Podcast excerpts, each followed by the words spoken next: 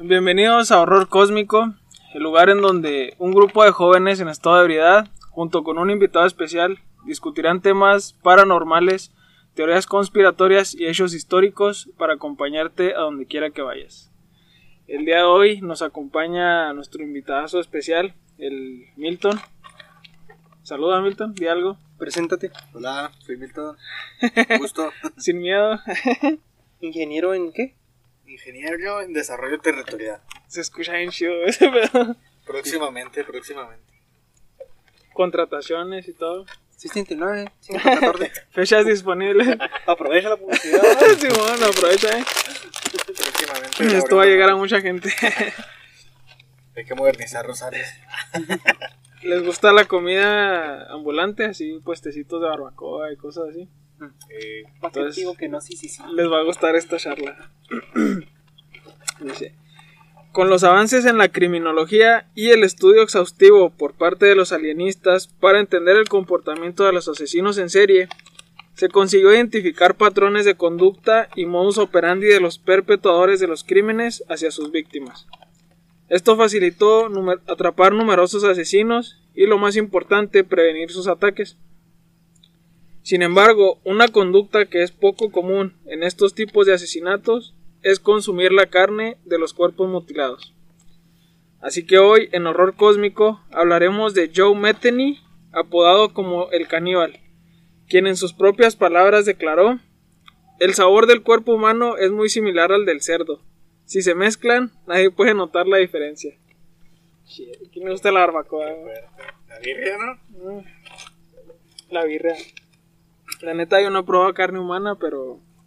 Yo digo, yo. yo Que tú sepas, güey. Que yo que yo sepa. sé, Simón. Chibre, y piano ahí. Un... Bueno, o sea, yo, yo comí cachete, pero el mío cuando cabrones, me guardo, porque yo no está gordo. Y lo que dice este dato es que el sabor es muy similar. Sí, que no encontré la diferencia, ¿no? Y de hecho dicen que el, el cerdo y el humano comparten muchas Similitudes. Sí, similitudes. de hecho, estaba. la- ya hace rato ¿verdad? que estaba leyendo un estudio en. No recuerdo si fue en Inglaterra donde lo hicieron.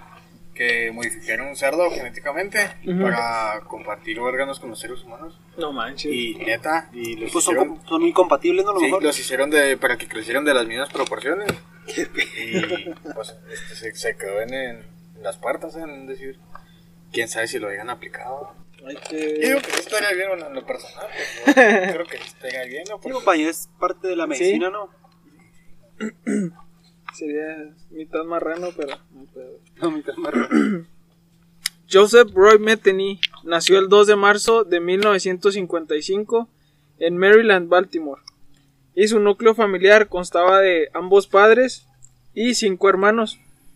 Aunque en realidad lo poco que se conoce sobre la infancia de Joe hizo difícil corroborar estos y otros hechos importantes durante su etapa juvenil, como más adelante se verá. Prácticamente se empezó a investigar de él en 1994 cuando enfrentaba una sentencia por homicidio. Se cree que el padre del caníbal tenía problemas de alcoholismo y como es habi- habitual en estos casos, él y sus hermanos fueron descuidados de niños. Cuando Joe tenía tan solo 6 años, su padre falleció en un accidente automovilístico. ¿Se acuerdan del que hablamos la semana pasada? Del, del David Koresh. Ese dato también tenía, como que todos tienen en común, ¿no? Que Como que es un de- patrón también, ¿no? O sea, como que ya vienen traumados. ¿no? Sí, bien, Bueno, la mayoría de asesinos en serie así tienen ocurren regularmente por familias disfuncionales, ya sea por la pobreza o por problemas de alcoholismo. Simón, y luego eh, Baltimore también es una ciudad muy problemática. Eh, Entonces el padre fallece. Esto complicó la situación de la familia, pues su madre se vio obligada a trabajar el doble como camarera y en un camión de comida para sostener a sus hijos. Entre sus declaraciones, Metheny llegó a decir que como consecuencia de eso, a menudo él y sus hermanos eran ingresados en hogares de crianza en donde se hacían cargo de ellos mientras su madre trabajaba. Sin embargo, su madre rechazó esto y dijo que a pesar de ser pobres, ella les había dado a sus hijos una vida familiar normal y los niños nunca habían pasado hambre ni habían sido ingresados en hogares de otras familias como Metheny había afirmado. Esto puede tener sentido si tomamos en cuenta que desde joven Joe presentó problemas de sobrepeso que lo acompañaron toda su vida, al grado de pesar alrededor de 150 kilogramos. Su pinche madre, ¿dos Milton? No sé, claro. no. Te manchaste. No, este vato sí daba miedo cuando estaba. Cuando estaba. Como Genarote, ¿no? El de piano. Ándale, que estaba Ah, viendo sí, no fotos. mames. Este se va a decir así en el pinche audio del Genarote de ti. sí, luego sí lo va a censurar. Pero sí era un monstruo, o sea, estaba gordo y luego estaba alto. ¿no? Fíjate que es la primera vez que escucho así que caníbal, un asesino serial, o sea, Pite gordo. Este gordo. gordo, o sea, Pues está como. es medio extraño. ¿no? Está raro. De hecho, los asesinos seriales, es cierto, casi no hay. La- son sí. con sobrepeso. La, la mayoría no. Me he sepa, puesto no a pensar tienen- en no- eso. No tienen sobrepeso. Y Está es como que- el señor que, que descubrieron en Ciudad de México, no sé si se vieron. En. eh, Caníbal. Era, un- no, era un asesino serial. Aquí en Ciudad de México hace poquito, como dos tres meses. De Atizapán, güey. Un señor se llamaba Andrés de, de 72 años. Tenía hasta reconocimientos ahí donde vivía en... la colonia. Sí, de la colonia, güey, como buen ciudadano. Porque hacía trabajos y compraba pelotas y se los regalaban a los niños. Y encontró como más de más de mil muestras, güey, de, en su sótano, güey. De, cuerpos y todo, pero puras mujeres. Y, o sea, de un chingo desaparecidas y le robaba las pertenencias, grababa y todo, pinche señor, güey. México es el lugar perfecto para un asesino serial porque no se investigan esos. No, y lo deja tú, o sea, el vato era como como un buen ciudadano, ¿me entiendes? O sea, como No lo que vamos, ándale, lo, lo que vamos todos los psicópatas o asesinos, como que demuestran ser buenos, ¿me entiendes? Tienen como una... Sí, mantienen un perfil bajo para Sí. no. Hasta no- buena presentación, No, no ¿no? sospechen de ellos. Sí, pues si un güey así pinche todo lacrado y pues de volada, pues Sí. Y te tapas un cricoso así con los ojos embutidos. Ese, güey. Pues uno sale corriendo, ¿verdad? Pero sí, Es que yo pienso, güey, que a los psicópatas, por todo lo que han pasado, bueno, la mayoría, porque unos nacen así, ¿saben cómo? No, no hay una razón, nacen así. Yo pienso que la mayoría de los que han pasado por cosas difíciles, ellos lo- primero que hacen es entender sus propios sentimientos, es como que lo que yo siento, lo que yo he vivido y yo entiendo cómo funciona el mundo y aprovechan eso y se ponen en el lugar de las otras personas y entienden los sentimientos de ellas y de ahí se pueden aprovechar. Ok. Sí, sí, o sea, co- co- más bien dices que conectan con las víctimas. Sí, De hecho, sí, De- cierto. de, Porque de hecho, sí, tienen sí, sí, mucho- sí, es un patrón muy tienen dentro. mucha inteligencia emocional. Sí, ándale, como de. Si son excluidos o. Sí, sociales, tienen problemas. Que entienden todo ese tipo de eh, cosas. ¿verdad? tienden a atacar a esas personas y Sí, más adelante se va a mencionar, qué bueno que lo dice. Cabe destacar que la mamá de, de Metheny lo señaló como un niño inteligente, por arriba de la media. Esto lo ayudó más tarde, cuando a la edad de 18 años, en 1973, se enlistó en el ejército y empezó a estudiar física. Abusado, güey, con tu carnal. causaron bombas. unas bombas. Sin embargo, al hacer su servicio en Vietnam como artillero, se hizo adicto a la heroína como el 70% de los soldados de aquel entonces. Asimismo, su madre recalcó que una vez que regresó del ejército, algo cambió en él y se empezó a hacer más distante de sus familiares. Los expertos creen que esta fue la época en la que ocurrió el detonante para que el caníbal empezara su vida criminal. Estaba gacho la situación de las drogas en Vietnam. Ahí fue como el boom de, de la heroína y todo ese pedo. Y el mismo gobierno se los daba. güey. Sí, está como en los nazis, ¿no? También utilizaban la. Pero que era la. Sí, creo que también la heroína. Mm. ¿Cómo se Pero, pero ¿para qué lo utilizaban? Parece, ¿no? No, Muchas no, veces para era que para los que soldados los- caminaran más. No, Se las echaban, se la atacaban. ¿Para resistencia? Sí, en pastillas, se las dan en pastillas, así como las Clorets de los empaques viejitos. de Sí. chiquitas. Oh. Así se las surtían a los de la SS y, y así Para que aguantaran, ¿no? Marchaban por días, pero Y pues no solo eso, droga, ¿No los- se cansaban? no los se ponían cansaban. así bien, bien atentos a su panorama, A su por entorno, cualquier cosa así. Muy enfocados. Sí, y luego, pues, volver de la guerra es una experiencia muy ¿Traumática? traumática, o sea, vuelves loco, precisamente. Bueno, después de esta etapa, Joe, apodado por sus amigos como Tiny, Tiny significa como chiquilín, y el Tiny, sí, como, Sarcasmo, le decían. sí, sarcasmo. no, progresó en los pasos de su padre y comenzó a frecuentar bares y hospicios en donde compartió hogar con vagabundos en el área sur de Baltimore. Fue ahí donde conoció a la mujer que sería la madre de su hijo, de la cual se desconoce el nombre y trataría de formalizar esa relación.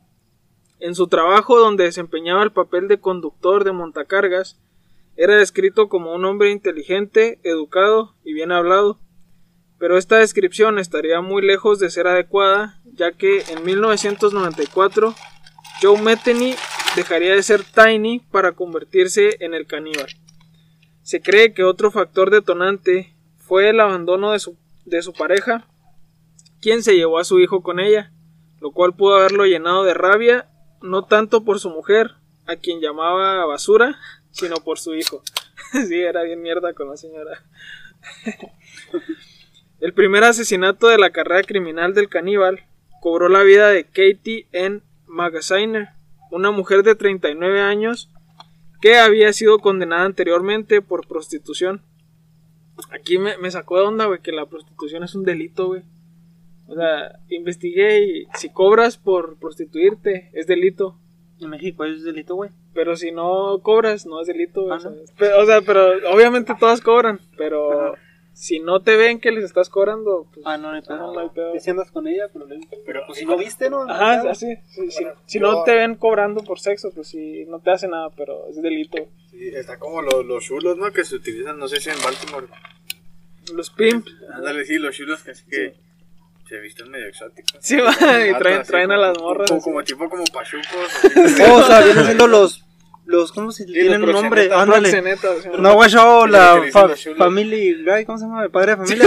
Sale el, el papá, güey, así, sí, con el sombrero, un bastoncillo de traje. Ándale, todo, hombre, Pero traje- acá morado, Pero Sí. O no han Son mirado los South proxenetas, güey. Son como que los que los que tienen, manejan la red de las prostitutas. Sí, cuenta, sí, Ándale, padrotes, ajá. lo que utilizan mucho, eh, que, que he leído, así es que se das cuenta que tienen una casa así, unos apartamentos, y reciben a mujeres, y no, pues tú cobras y yo te doy para comer y te doy una ferecilla, Ajá. pero me das el dinero a mí. Tiene, y a cambio ellos las protegen de que no les peguen, de que no las golpeen ni nada. Pues les dan donde dormir, güey, les dan comida. Sí, sí, y, les- y lo aparte designan a una zorra mayor y la. Ándale, no, en- sí. No, y sí, güey. ¿Y tú quién que trabajas ¿No, no viste ese capítulo de Soy South la Park? zorra mayor. No sé, no saben esa la de. de decía, no, mira, esta señora, esta se va a morir. Y dice, no, es que le voy a pasar la plaza a mi hija. no O sea, gente la de zorra así, mayor. Que, que es prosti de abuelo, güey. Es profesión. Si no es como el, te ganas el título. Sí, por tus tienes años, tu plazota ahí. Tiene doctorado en sexología. Bueno, pues una prostituta fue su primer víctima, estrangulándole después de tener relaciones con ella en la fábrica donde trabajaba y deshaciéndose de su cuerpo, enterrándolo tras el bosque al lado de su lugar de trabajo, el Joe Stein y Son Pallet Company. Era como una fábrica de tarimas.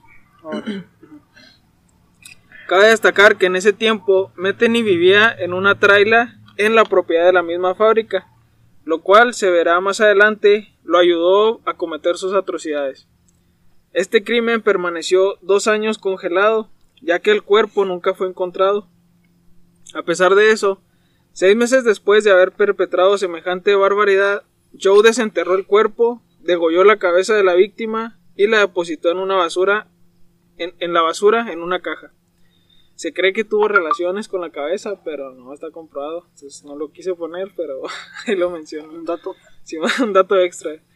Una vez que Me- Metheny fue juzgado por homicidio y se le preguntó la razón por la cual había hecho eso, declaró, eh, me emocioné mucho, me drogué o llámalo como quieras. Pues que tengo lo que tenía entendido es que cuando están así los crímenes, los criminales como que les gusta sentir la adrenalina de que los están, la adrenalina de que los están buscando, ¿me entiendes? Simón, ándale, yo también creo que por eso la desenterró y tiró la Sí, cabeza, para que- ah, como para que lo buscaran o... Anda, sí, es por, por lo mismo, por la emoción que lleva uno, ¿me entiendes? Yo tenía entendido, pues. Simón.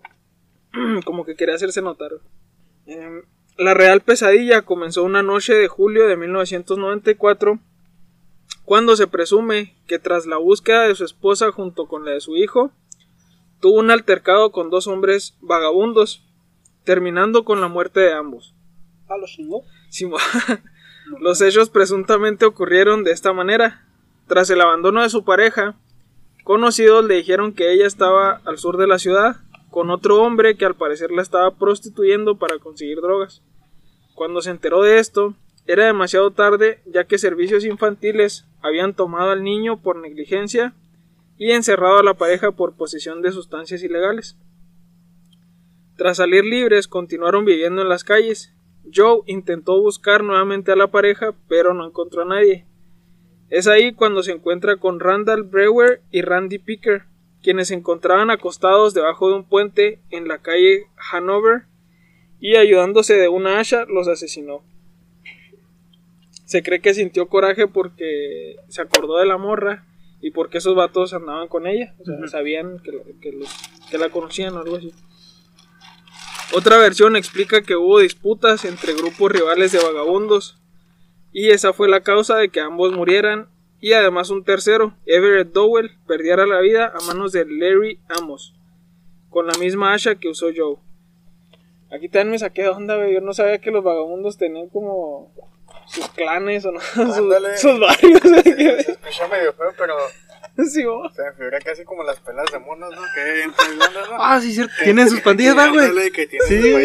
¿Quieren los monos? Sí, los No, monos. Yo he visto un video en Facebook, güey, donde se juntan así las bandas de monos y se agarran a vergas. Sí, se dan así fregazotes y todo así en media calle así, vas manejando y luego de repente vienen los monos y los... Los monos. Yumanji. Ahora imagínate eso con vagabundos, así como, ¡eh, pelea vagabundos! Acá con, qué perro, o sea, con almohadas y cartones, güey, ¿no? ah, uno nunca como que nunca visualiza ¿no? una pelea de vagabundos. ¿no? Sí, pero estos se fueron al extremo, estos peleaban con hachas. Vagabundos extremos. USA. Yo sé. Esa misma noche, Metheny confesó haber asesinado a un pescador que lo vio mientras enterraba los cuerpos de Randall y Randy cerca, cerca del río. O sea, lo vieron y, lo, y también lo chingó. Simón, o sea, el vato este, fue a tirar los cuerpos de los vagabundos y estaba un señor pescando, entonces también lo chingó. Bueno, pues, Pobre cabrón, andaba pues pescando. nomás porque madre. lo vio. ajá. Imagínate, güey, a lo mejor ni lo vio, güey, estamos así. Simón, El pobre sin deber de. Simón. Que cuando ya valió madre, así. Sí, dice que le dio con un tubo, güey. Lo, Lo chingó. lo golpeó. ajá. Y de otras dos mujeres, de las cuales nunca se le pudo comprobar nada. O sea, dijo que asesinó a estos dos vagabundos y luego a dos mujeres. Y cuando los iba a tirar, fue al pescador. De haber sido esto cierto, esa noche se cometerían cinco asesinatos en un lapso de alrededor de siete horas. Los cuerpos de los vagabundos fueron encontrados hasta agosto de 1995, pero el jurado no encontró pruebas suficientes para condenar a Metheny, a pesar de que testigos declararon ver a un hombre con sobrepeso rondar las calles cercanas al puente. El único acusado fue Larry Amos, el otro vagabundo, Y que mató al otro güey. ajá, quien recibió ocho años por homicidio en primer grado, de los ¿Ocho años, cuales, güey? sí, güey. Es un poquito, ¿no? Sí, güey. A lo mejor porque fue una pelea, no sé, pero. Ándale, como accidente. Como que no tiene no, te creas que no hay importancia, ¿no? accidente, pues está matando a un cabrón. Pero son, o sea, es una vida, güey. Yo creo que en Estados Unidos es la mitad, ¿no? O sea, serían como cuatro años. Ahí, ahí va. O serían 16 Ay, guáchate, güey. se volvieron 8. Es que es lo que tiene que ver porque en muchas, en muchas cárceles, güey, cuenta el día y la noche como diferente, Oh. ¿me entiendes? Como un día. Ándale, o sea, noche es un día y día, o sea, día es un día y la noche, de, pero el mismo día, ándale, o sea, Pues un día contan dos, ¿no? ándale, así. Eh, quien recibió ocho años por homicidio en primer grado, de los cuales solo pasó un año y nueve meses en la cárcel. ¿Cómo? ¿Libertad condicional o qué? Yo no creo, sé güey. por qué, pero creo que era blanco, ¿no? Seguro. A lo mejor, güey, era blanco privilegiado. Bueno, buena lógica. Negro, a 50 ya sé, años. sí, ¿no? 50, cadena No, sí, perpetua acá. Vieron un hombre con sobrepeso rondar las calles. güey. Yo vi un gordo, eh. Oigan, pero, pero, o sea, yo sigo sin explicarme. O sea, ¿Qué parte, güey? pues es que está muy gordito, o sea. ¿Cómo lo puedes chingar? Sí, güey. O sea, No, pues Es que hay- hay gordos regularmente ágiles. los gorditos se menean despacito. Se chingó dos vagabundos, O sea, pero los agarraría No te queda, pues ya tenía. la No, pero los gordos, Estuvo en el ejército. Ya tenía los gordos tan difícil de derribar, güey. Sí, más ma. fuerza, Es que- que también hay gordos sí, ágiles, güey. Es que ándale, sí, hay, hay gorditos veloces. Y deja tú, también tuvo entrenamiento. Y todavía sí, es- cierto, también sí, cierto que tuvo entrenamiento. Y luego más adelante hubo un. mm, Tuvo que perseguir una morra. Entonces la atrapó, güey. Entonces, eh, Estaba era, perro. era gordo, pero no era de los bofos. Robaba Ándale, el cabrón. Era, ¿no? era- Sí, era gordito corrioso, gordito. Era gordito hábil. Eh, la siguiente víctima de Metheny fue Kimberly Spicer, a quien asesinó en noviembre de 1996, apuñalándola con un cuchillo tras ambos drogarse en su tráiler. Un mes después, el 8 de diciembre de 1996, Joe siguió el mismo método con Rita Kemper, drogándose y pidiéndole tener relaciones con él. Sin embargo, al negarse y huir, este la alcanzó, la golpeó y la arrastró dentro, donde abusó de ella y la amenazó con matarla y enterrarla en el bosque junto con las demás chicas. Afortunadamente Rita logró huir por un hueco del tráiler y acudió a la estación de policía de Baltimore. Joe le pidió ayuda a un amigo para enterrar el cuerpo de Kimberly Spicer, la que asesinó un mes antes, a quien había apuñalado un mes antes y guardado su cuerpo en la fábrica.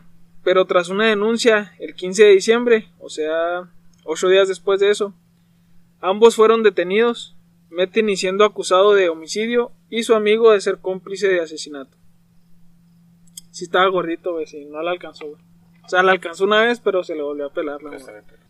El caníbal confesó haber cometido el asesinato, reveló la ubicación del cuerpo de Spicer y además confesó haber cometido varios más, entre los que se encontraban tres prostitutas a lo largo de Washington Boulevard en Baltimore. Su población objetivo eran mayormente jóvenes trabajadoras sexuales, blancas, adictas a las drogas. Muchos de los crímenes no tuvieron pruebas aparte de su confesión. Por eso no le pudieron atascar tanto porque... O sea, el vato sí dijo, yo maté a estos vatos, pero nada más encontraron el cuerpo de tres personas. Lo más aterrador son las declaraciones del caníbal, quien aseguró haber matado hasta 13 personas y haber arrojado sus cuerpos al río Patatsco, por lo que jamás los encontraron.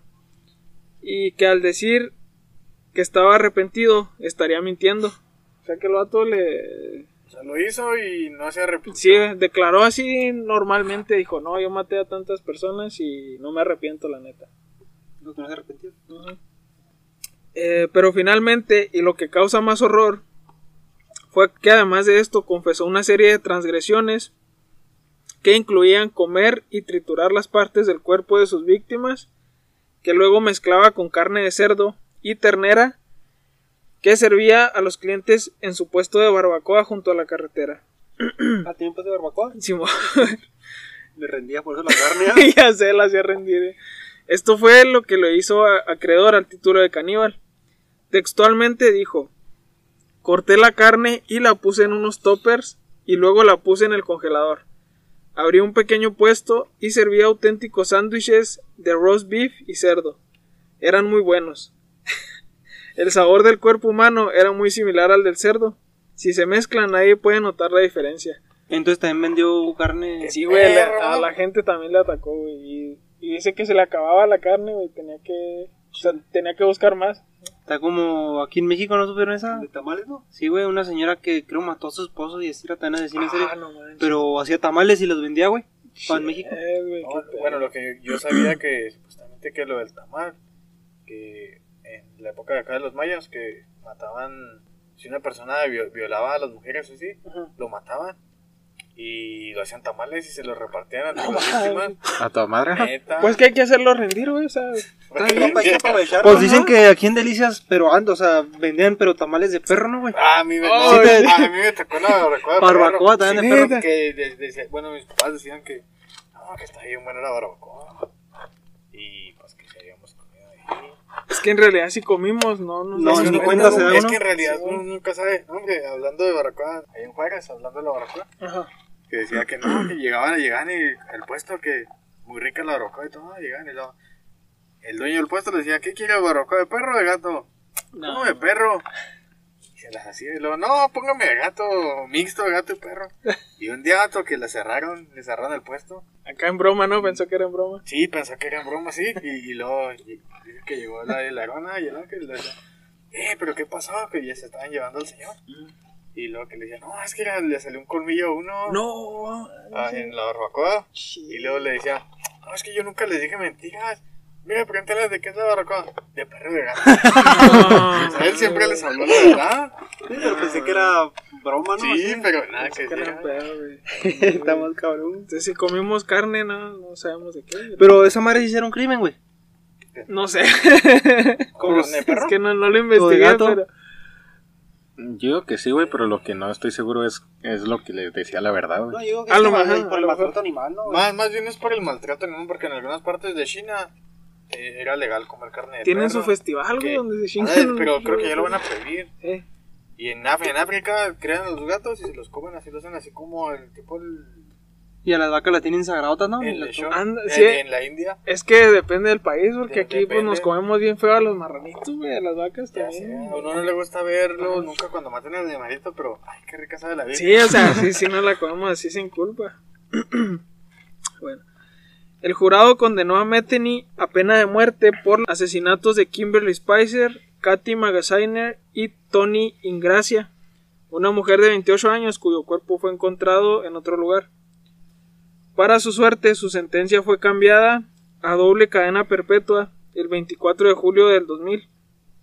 O sea, y lo iban a condenar a, a- Tenía condena de muerte, pero le cambiaron a cadena perpetua. A doble cadena perpetua. Que no sé cómo funciona eso, güey, porque La con, misma, ¿no? con una te mueres, pues, Con otro, güey. pues sí. Solo que reviva, ¿no? Pero- en agosto de 2017, los funcionarios... ¿No han visto el meme, el meme que dice, ¿cómo? Re- reducen la cadena de, ¿cómo? Del Chapo Guzmán a 170 años y lo del Chapo, Ah, no, pues muchas pinches gracias. y la chingada. Pobre compa, pero... no, pues gracias. ah, Ya que le quedaba, me molestaba, ¿no? Y los abogados acá cobrando su feria, ¿no? Pues, No, cabrón. En agosto de 2017, los funcionarios penitenciarios de Maryland informaron que Joe Metheny, de 62 años, había sido encontrado muerto en su celda alrededor de las 3 pm y cuya muerte resultó un misterio que aún sigue siendo que aún sigue sin resolver. Para finalizar, los dejo con la declaración más inquietante del caníbal de Baltimore. La próxima vez que vayas por la carretera y veas un puesto de carne abierto que nunca habías visto antes, asegúrate de recordar esta historia antes de darle una mordida a ese sándwich. A veces no sabes a quién te podrías estar comiendo. Qué fea, güey. Sí, güey. Qué Qué rico. Vamos a cenar, ¿no? Vamos por unos taquitos. No, sí está gacho, ¿no? Sí, güey. Pues hay que comer vegetales. O sea, hay que ser vegano, mejor. güey. Yo estaba viendo que en una iglesia de educación básica, eh, niños de, de preescolar y todo eso, Ajá. Había un había un puesto de comida entonces lo que hacía la escuela era que contrató a personas de la- del puesto de comida y les permitió vender dentro de la escuela o sea les dio permiso para que Sí. vendieran sus productos y ellos vendían empanadas y resultó que eran de carne humana entonces lo interesante es que decían los niños que había veces que la, la carne, las empanadas no se las comían porque no les gustaba cómo sabía. Y otras veces que decían que estaba deliciosa y hasta se la acababan, güey. No manches. Y resultó que las veces que les gustaban era de humano, güey. Entonces ya sí tenían duda de que si la carne humana es sabrosa, sí, y al parecer mucho, güey. Es que no, de hecho no vamos a saber cómo sabe hasta que la probemos, güey. Pero no sé si, a- si que nos digan nos va a dar asco, no sé, pero... Una si- pregunta. Si te dicen, ¿no? Si te dicen, Ujú. es que te comiste a tal persona, lo yo. Pero si tienen una Pero- chuletota así, ¿no? hombre? Ándale. Juguitos, ¿no? Corte bien. Si alguien llega y les ofrece uno de un taquito de carne humana, la neta, ¿sí se atreverían a probarlo o no? Yo no, güey. Yo depende de qué... No porque, güey, porque te da asco, porque no creo que te... Pues más bien la o sea, yo diría ¿me que la carne, sí, porque yo diría Yo- que la carne de puerco está más sucia que la de un humano. Yo, pues, yo más bien sería mi ética, güey. Sí. Así como que no. Yo lo probaría, pero depende de las condiciones. Si es A ver. una persona que dio su consentimiento, no, quiero que me cocinen y me ofrezcan para este Porque si hay propósito. personas que sí, güey. Simón, ah, Sí, muchos, muchos sueñan con eso, güey, es un fetiche, que se los coman. Qué loco, ¿no? sí, güey. Yo digo que sí me comería una persona, pero en caso de vida o muerte. ¿sí Ah, Oh, pues, se ha- como- Como en un accidente, como en el accidente que ocurrió en, En los Andes, en en los Uruguay. Andes, Sí, Andes, no. Lo La supervivencia investigan. el más fuerte. Sí, no tienes de otra. De hecho, creo que hay una película, ¿no? Hay un libro, güey. Yo leí ese libro. Yo recuerdo haber visto una película, nomás que no recuerdo cómo se llama, pero sí se empezaron a comer a las personas. Pero si qué gacho porque ahí sabes que te estás comiendo a Ahí sabes que te estás comiendo Pero- a alguien sí, con el que, con el que estaba estuviste, ¿no? sobreviviendo. Pero pues venimos a lo mismo, o sea, viene siendo la... Sí. Si no me. si- Sobrevivir es sobrevivir. si no me equivoco, güey, era un pueblo que eran, eran como una selección, güey, de hockey sobre hielo. Y se estrellaron en los, en los Alpes, creo fue en Andes. En los Andes. Y, pero ahí se lo comían crugotes, güey. Shit. Así, ¿no? Sí, yo no recuerdo cuántos meses, ¿no? Duró Sí, es- duraron meses. bastante. ¿no? Al último, yo tenía entendido que el vato que salió a buscar que estaba por decir que había un río y que no, las- no lo dejaba escuchar el río, ¿no? Porque estaba un vato allá. Sí, ¿No te acuerdas? o sea, cuenta que estaba el vato, güey. Y luego un río, pero por la. O sea, era un río que grande, güey, enorme. El sonido de la Sí, corriente. o sea, había feote y gente de aquel lado pescando así volteando para. No, Se duró un chingo, güey. Se dio un tirote para que lo escucharan, pero sí. Qué gacho, güey. Qué, qué, qué perra desesperación, ¿no? Sí, güey. Este fue el caso de Joe, el caníbal Metheny, en horror cósmico. Y como siempre, manténganse despiertos y duden de todo lo que vean.